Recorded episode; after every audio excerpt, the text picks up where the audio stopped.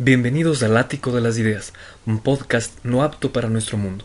La cultura ha salido de las galerías, bibliotecas y cafetines y ha dado origen a un espacio dedicado al análisis, debate y reflexión sobre temas de filosofía, literatura, política y artes aplicados al contexto actual de nuestro mundo. Lenguaje claro, entrevistas valiosas, ideas potentes y divergentes, un sitio de pensamiento destinado no solo a intelectuales, y en el que la corrección política se quedó fuera. Saludos cordiales a todos los oyentes del Ático de las Ideas. En el episodio de esta semana vamos a abordar un tema bastante interesante y que surgió de una meditación acerca de tópicos de cierta relevancia y aparentemente pensábamos que era un tema que podía pasar inadvertido, pero con una mayor reflexión evidenciamos la importancia de la niñez y precisamente cómo la misma ha ido mutando a lo largo de su concepción, a lo largo de la historia, y cómo es un concepto que lejos de ser un concepto de segundo orden, reviste una gran importancia filosófica. Cuando nos preguntamos quién es un niño o qué es un niño, esta pregunta merece considerar varias posturas que se alejan de una, mera, de una mera mirada cientificista que busca catalogar a las personas en función de los grupos etarios a los que pertenece. Se puede considerar al niño un objeto de estudio, clasificado en, etapas de desarrollo psicológico, físico, que tiende a ser entendido como un progreso hacia la madurez adulta. Pese a esa visión clásica, nuevas visiones han rescatado al niño del discurso oficial. Se abre nuestra comprensión a discursos alternativos, los que han sido estudiados principalmente por la historia, así como por ciertas corrientes sociológicas y psicológicas. Muy interesantes. En ese orden de ideas, por ejemplo, a nuestros oyentes les recomiendo el libro de Philippe Ariès, eh, historiador francés, que realiza un examen acerca de la historia de la infancia. Ese libro es bastante recomendado. De igual forma, también les recomiendo un libro del mismo autor acerca de la historia de la muerte y cómo ha ido variando su concepción a lo largo del tiempo. Hay que considerar que la historia ha sido la disciplina que ha prestado mayor atención al tema de la infancia, después de la psicología. El punto de inflexión más claro al respecto es el tratado de Philippe Ariès, eh, precisamente el que me acabo de referir, quien aseveró que durante la Edad Media no hubo infancia. Según este autor, el entrelazamiento social niño-adulto en el trabajo, al estar en contacto con la tierra desde el nacimiento, hace que las etapas de las distintas edades se mezclan, se mezclan y pierdan relevancia. Es decir, eh, Arias apunta que en la Edad Media la interacción del ser humano con la tierra a producir era tan inmediata que desaparecía la época de la infancia y uno pasaba directamente a una especie de juventud adulta en la que se convertía rápidamente en un productor de la tierra. Los niños nobles, y de acuerdo al autor, en edad precoz eran exportados a otros hogares para que aprendieran a servir para después ser servidos. En el antiguo régimen la infancia no existía, dice Aries. Los niños eran un grupo de personas que viven en total libertad, sin las restricciones propias del nuevo régimen y de la nueva visión del hombre, donde el niño pasa a ser fundamental. Si queremos progresar hay que partir por educar a la infancia, por transformar. Por su parte, el autor Lloyd de Moss, en su historia de la infancia orienta la comprensión del niño en la relación de éste con el adulto con el denominador común del abuso hacia el niño, con el infanticidio y el castigo físico y psicológico. Para este historiador, el adulto habría evolucionado con el devenir de la historia hasta llegar a la etapa actual que él llama de socialización, donde, donde la relación con el niño es de cuidado y con acento en la escolarización. Este autor concibe la existencia de un desarrollo psíquico progresivo en la mentalidad occidental, la que se vería reflejada en una relación menos violenta con el niño, esta tesis ha sido fuertemente criticada. Sin embargo, es incalculable el valor de los datos transmitidos por el autor respecto del sistemático abuso del adulto hacia el niño en la cultura occidental. En la época moderna, surge la preocupación por el niño y la infancia, principalmente por iniciativa del teórico suizo Jean-Jacques Rousseau, quien aplica a la infancia como estado natural ideal del hombre transforman desde ahí toda discusión acerca de la infancia o la niñez en una disputa teórica acerca de la naturaleza del ser humano. Una consecuencia fundamental de esto es el surgimiento de renovadas teorías de la educación que son el reflejo del hombre moderno. Aparece la obra cumbre, el Emilio,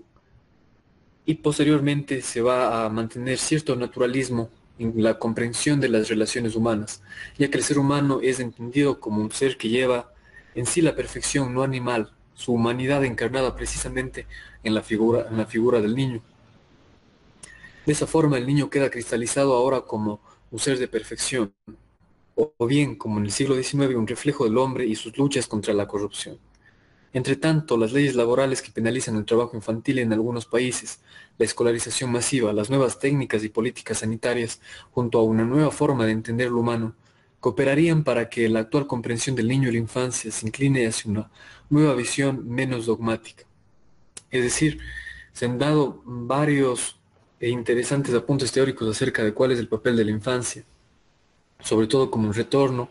protagónico al papel del niño. Recuérdese también, por ejemplo, el pensamiento de Nietzsche, que propone, por ejemplo, en el libro de eh, Así habló Zaratustra, el retorno a la figura del niño precisamente por la capacidad de juego del niño, entendida en, para el filósofo alemán como la capacidad de crear valores por sí mismos y de no estar sometidos a la matriz occidental valorativa. En definitiva, eh, la figura del niño ha sufrido una larga evolución histórica, ha sido reclamada para sí a partir de la modernidad como una figura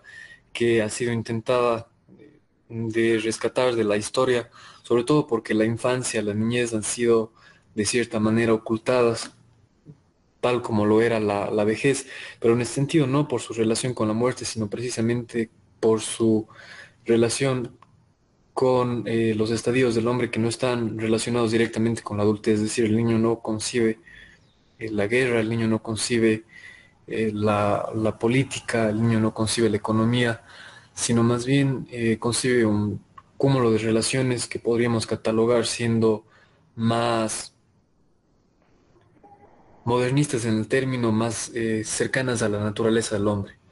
En ese sentido, eh, Gabriela, quisiera saber qué opinas acerca de, la niñez y de la infancia, sobre todo entendidos como conceptos que muchas veces no pasan advertidos para la teoría y sobre todo existen muy pocos libros dedicados a la niñez y cómo se concibe la misma. Claro, Ramiro, antes de cualquier cosa, antes de hablar sobre lo sublime que es la niñez, me gustaría citar un poema de Rubén Darío. Cada vez que pienso en la niñez, que piensa en los años dorados que se pueden considerar los primeros años de vida, me acuerdo de este poema de Rubén Darío, Juventud divino tesoro, ya te vas para no volver. Cuando quiero llorar no lloro y a veces lloro sin querer. Ahora hablemos sobre la niñez. La niñez siempre ha sido considerada la etapa más hermosa para el ser humano. Una etapa en la que están llenos de cuidados, de amor, de protección, una etapa marcada por la sencillez,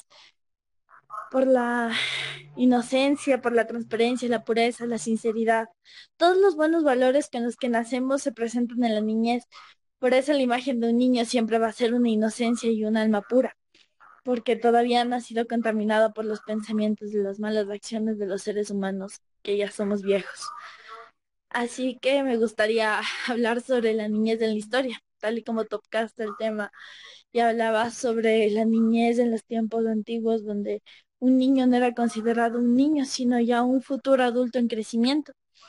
Pues hablaría en concreto sobre los niños reyes. Las historias de diferentes niños como Carlos V, Carlos III de España, todos ellos fueron eh, posicionados en el trono a cortas edades, al igual que sus esposas. Y eso es algo muy lamentable, digamos así, ya que no era más que un simple aparato que era mostrado en el, al público como un, un individuo de sangre real, alguien que debía reinar,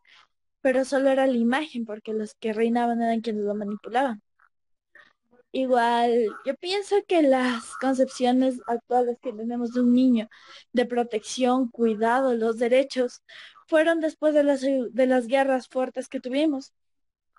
los conceptos de niñez, de primera infancia, de cuidados neonatales, de, de los derechos de los niños, de las obligaciones de los niños y etcétera, fueron creadas después de las guerras en las primeras declaraciones de derechos humanos, en las que empezamos a considerar al niño como un individuo que debe ser protegido por la sociedad. Siempre en la etapa moderna hemos visto miles de casos en los que los niños han sido protegidos por un estamento estatal como el primer protector de la vida. Como dice, bueno, yo no soy abogada, eh, como dice uno de los artículos de la ley que la constitución de la constitución del Ecuador donde expresa que el Estado ecuatoriano está en la obligación de proteger la vida desde el momento de su concepción. Entonces ahí cabe decir que los niños son la primera forma de vida que deben ser protegida, tanto por sus familiares, sus padres, sus hermanos, eh, su círculo familiar, como por el Estado. Y si es que hablamos de una niñez, pues el desarrollo pleno, todos esos conceptos se han ido modernizando con el tiempo. Si es que hablamos desde unos años, podríamos a veces algunos recordar el castigo que nos daban nuestros profesores de la infancia, en la que la típica frase educativa era la letra con sangre entra. Muchos crecimos con ese concepto tan neandertal de la educación y algunos hasta damos gracias de haber recibido ese concepto. Pero ahora los nuevos derechos, las nuevas reformas, los nuevos pensamientos, la nueva ola de padres de familia que fueron criados bajo esos conceptos, pues han cambiado esto. Ahora un niño, afortunadamente, la mayoría de ellos no pueden ser tocados por sus padres como un castigo. Y ese es un avance enorme a tantos años de educación abusiva, al igual que una crianza abusiva. Ahora los niños tienen más, más derechos, ahora los niños tienen más, más libertades, más protección, más espacios de desarrollo. Tienen más, más formas de desarrollo, tanto psicomotriz, desarrollo social, psicológico. Y eso es algo bueno porque estamos generando unos niños que a un futuro serán adultos que efectúen un cambio en la sociedad. Hace poco tengo un hermano menor y hace poco estuvimos realizando un curso de paternidad entre todos los miembros de la comunidad educativa. Y ahí nos explicaban que a los niños debemos ayudarles a generar conciencia ambiental, a generar conciencia social, a que deben ser agentes de un cambio social. Y eso es diferente a lo que en una infancia como la que vivimos la mayoría eh, nos enseñaron, donde la educación y la enseñanza era tan rígida que clases como cívica y matemática eran obligatorias y el pensamiento era cuadrado. Ahora es una alegría pensar que los niños actuales pueden tener el derecho a pensar, a desarrollar, a crear y a cambiar. Así que me encantaría escuchar tu, concepto, Ramiro. Sí, la, la, infancia creo que, sobre todo en cuanto a su concepto y a su práctica social, se ha visto modificada. Sobre todo, pero me gustaría destacar la importancia de la, del vínculo entre las relaciones materiales, ya sean relaciones materiales de producción, de interacción entre las sociedades, interacción entre los estados, cómo han ido marcando de cierta manera una pauta en relación a cómo se va concibiendo el papel de los niños, sobre todo, por ejemplo, como tú bien has señalado, por un lado, el papel que tenían niños que forman parte de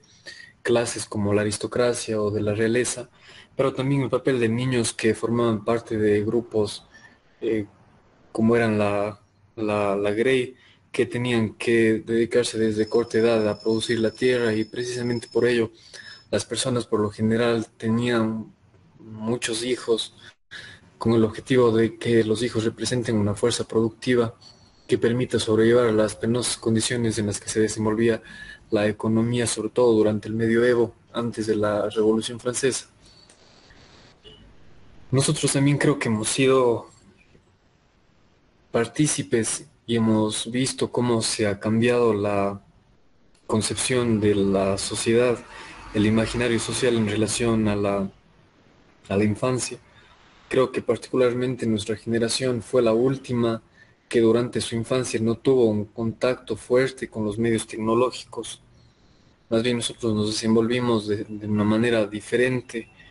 alrededor de métodos de de crianza, métodos de juego muy diferentes a los que priman en la actualidad. Ahora los niños desde tempranas edades se crían con celulares, con diferentes equipos tecnológicos. Muy pocos niños tienen la oportunidad de acercarse a mecanismos diferentes de interacción con la realidad como era en nuestro tiempo. Poco a poco los juguetes han ido saliendo del mercado y han ido sumándose novedosos y nuevos equipos tecnológicos, entre comillas, diseñados para niños, lo cual me parece terriblemente absurdo. Existen estudios científicos de cuáles son los peligros para el desarrollo cognitivo de los niños al utilizar, al sobreutilizar este tipo de aparatos. Y esta generación, que las generaciones que vienen detrás de nosotros, creo que han tenido una interacción material con el mundo muy diferente a través de redes sociales. Ahora los niños eh, manejan un sinnúmero de plataformas que nosotros no utilizábamos a esa edad. La interacción se da a través de pantallas de internet mientras que nosotros teníamos una interacción real, efectiva con los otros niños y con, los, con las demás personas y con lo que ocurría en el mundo. Estos niños, en cambio, se ven sometidos a una mediación de la realidad que pasa siempre a través de este tipo de aparatos. Por ello se ven muy contaminados, en especial sobre todo con ideologías, con contenido que muchas veces no es apto ni siquiera para los adultos por la crueldad o por lo deleznable que resulta mucho del contenido que ofrece la red. Y creo que eso también es un punto que debemos tener en consideración y que deberíamos cuestionar, sobre todo porque muy probablemente estos niños, la interacción que existía entre el niño, niño medio de producción, niño parcela de tierra, niño eh, arado en la antigüedad, está reemplazándose por una interacción niño equipo digital que sirve para eh, intercambiar información y muy probablemente estamos atravesando una segunda época en la que muy probablemente va a irse eliminando la infancia, vamos hacia una segunda época sin infancia utilizando el lenguaje del historiador francés Ariès. Y esta nueva generación de niños es muy probable que no tenga las condiciones suficientes para gozar de una infancia, por lo menos en los términos en las que nosotros lo hicimos. A ello vale la pena también considerar cuál es la consideración de los adultos hacia los niños. Ha existido una nueva tendencia, sobre todo a partir de, como tú decías, de las, de las guerras, y en especial de algunas declaraciones de derechos, como las declaraciones de los niños y de los menores, eh, lo que ha sido recogido por muchas eh, constituciones, cuerpos normativos, como es nuestra constitución. Y habrá que ver hasta qué punto este enfoque meramente de, derechos y de garantía de mínimos espacios de libertad para los niños es una, una consideración adecuada, sobre todo por la pronta interacción que tienen los niños con estos nuevos medios digitales y en especial porque los niños actualmente tienen o realizan actividades a edades mucho más tempranas que las que nosotros realizábamos y puede estarse dando sobre estos nuevos mecanismos que nosotros tenemos, en especial la tecnología, un regreso a prácticas que eran propias de épocas como el medioevo y que se creían superadas, pero que muy probablemente a través de, este, de esa serie de mecanismos hegemónicos de dominación van a parecer ocultas, refinadas, pero se van a seguir dando y como digo, existe la posibilidad de que estemos frente a una segunda época histórica en la que los niños vuelvan a perder la infancia. Bueno, no sé qué quisieras decir más, Gabriel, acerca de la infancia sobre todo de lo que está aconteciendo actualmente y de, la, y de los peligros que pueden tener los niños. Si bien ha sido una época de eh, relativas conquistas en relación al papel que han tenido los niños, también es una época que muy probablemente signifique algunas pérdidas para los niños en especial en relación a lo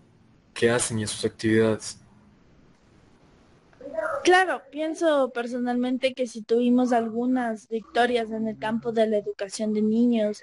del respeto a los derechos de los niños, de la creencia de los niños en la sociedad actual, en la protección y todo eso, pienso a su vez que los niños actualmente se, ya no son niños. Dejamos de tener un concepto de niños como bien tú lo decías, pues la tecnología en un mundo tan globalizado ha venido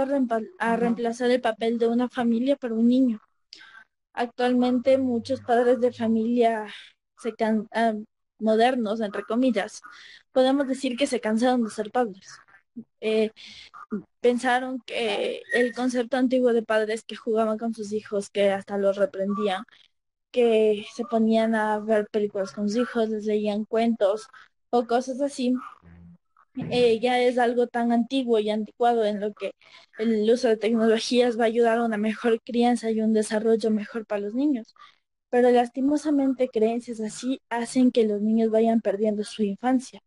En pandemia este concepto se empeoró más y podemos pensar qué es lo que ha pasado en este encierro y en este distanciamiento de la vida externa. Los niños se han refugiado más en las tecnologías. Ahorita es imposible ver a un niño de más de dos años o tres años que no sepa siquiera qué es un celular o que no sepa que si es que se aburre o si hace berrinche, un papá le va a dar un celular a su hijo para que vea, aunque videos en YouTube y punto. Lastimosamente, muy pocos padres se ponen a revisar qué es lo que sus hijos eh, pueden estar viendo en redes. Hay muchos niños que yo conozco que, ya que he estado viviendo en esta regresión a mi infancia con mi familia, he estado viendo muchos de los niños que conozco que ya tienen redes sociales. Y pienso, niños de 8, 9, 10, 11, 12 años, ¿qué hacen con redes sociales? ¿A qué se están poniendo, saben lo que es un manejo de redes sociales adecuado, saben lo que implica este, esta exposición constante a un mundo que no les corresponde. Eso es lo que ahorita estamos viendo. Y pienso que deberían crear políticas, políticas claves en las que a los niños se les prohíba utilizar plataformas que son inadecuadas, políticas hasta un poco fantasiosas en las que podría decir que obligan a los padres a pasar tiempo con sus hijos y se les prohíba el uso de la tecnología, porque el uso de la tecnología les está volviendo robots y esclavos de ella. Me acuerdo hace unos, hace un año, estuve realizando un curso de clown y nuestros eh, profesores nos pedían que realicemos un invento que cambiaría el mundo de los niños. Y me puse a pensar eh, que inventaría un robot que cuente cuentos y cante canciones y de besos de noche. Porque actualmente muchos niños no van a tener eso.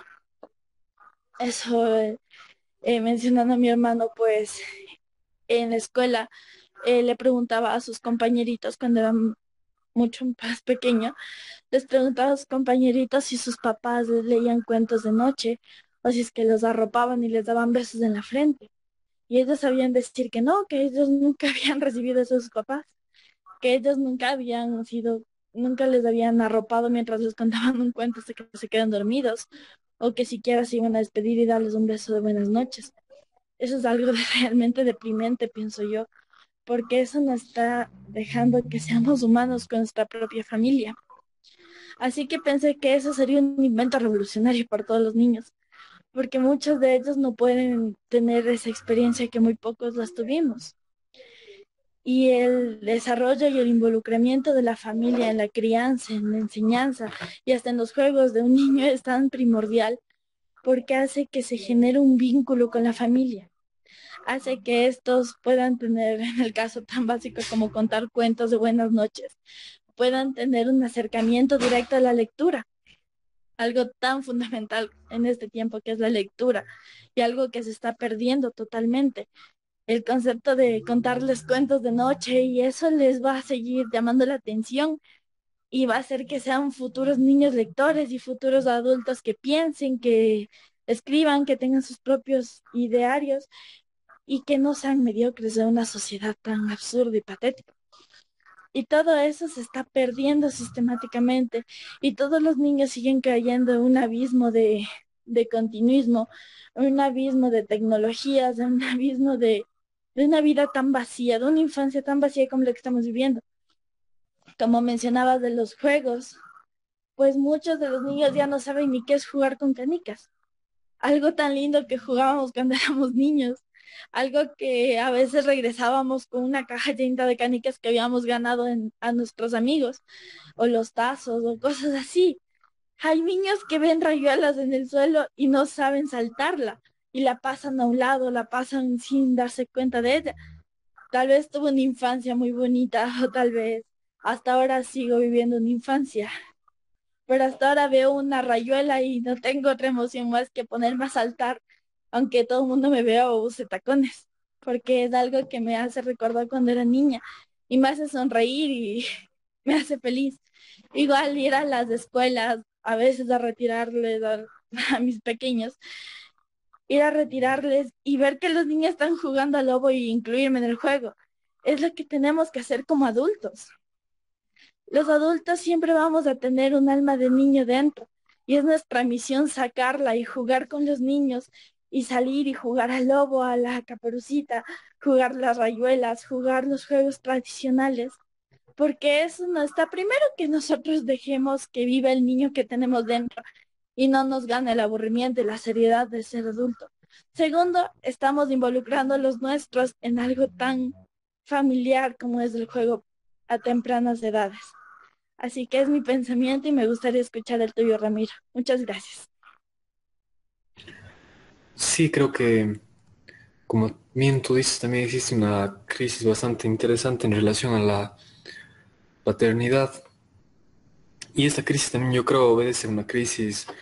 estructural de nuestra sociedad.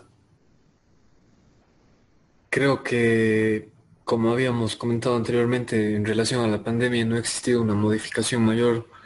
en cuanto a las relaciones, a lo profundo de las relaciones sociales. Esperemos nuevamente que lo que acontece actualmente sea una advertencia, que por lo menos exista un, un cambio en las prácticas, en la cosmovisión, en los conceptos y que la gente, como siempre mencionamos y que puede sonar excesivamente repetitivo, intente un poco pensar más, más allá de lo que aparentemente aparece como absoluto, de lo que se escucha en los medios de comunicación, de lo que aparece en Internet, de lo que aparece en YouTube, de lo que eh, aparece en redes sociales, de que también la paternidad, más allá de, de un simple, de una simple función, es también una algo que debe ser fuertemente analizado pensado por los padres, no simplemente se reduce a buscar en YouTube 10 consejos para padres actuales o 10 consejos para educar a tu hijo o ese tipo de, libros que venden miles de copias acerca y que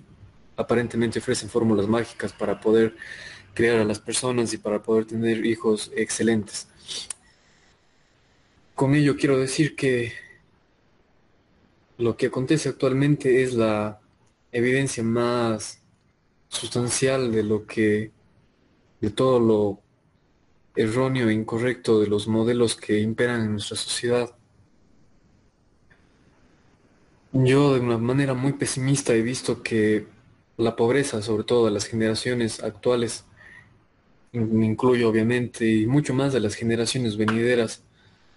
en especial por la interacción que tenemos con la, con la estructura material de la sociedad, y en ese sentido, yo nuevamente hago un llamado a todas las personas que nos escuchan a que se reformulen, porque muchas veces alguien puede pensar que hacerse preguntas es algo inútil, que es una pérdida de tiempo, que evita que yo gane dinero o que hace que pierda tiempo en mis actividades. Sin embargo, muchas veces el pensar puede hacer que precisamente lo que uno hace sea altamente cuestionable, que lo que uno piensa como algo que está absolutamente definido realmente aparezca como algo que puede modificarse o que es altamente criticable. Nuevamente con ello quisiera finalizar, agradecerles por acompañarnos una semana más en el ático de las ideas. Saben que este espacio está permanentemente abierto a ustedes. En el caso de que quieran difundir su material de carácter literario, poético, artístico, si quieren realizar artículos de análisis político, de cine, de arte, pueden enviárnoslo y nosotros con todo gusto lo vamos a publicar. De igual forma, si quieren dejarnos comentarios o sugerencias, pueden hacerlo. De igual manera, no dejen de seguir todos los proyectos que hemos compartido en redes sociales y de estar muy atentos a lo que vamos a ir proponiendo porque van a encontrar muchas sorpresas y finalmente les hago la invitación que les reitero todas las semanas, piensen, reformulen los conceptos y piensen un poco más acerca de su papel concreto en la historia. Con ello me despido y espero que nos acompañen la próxima semana.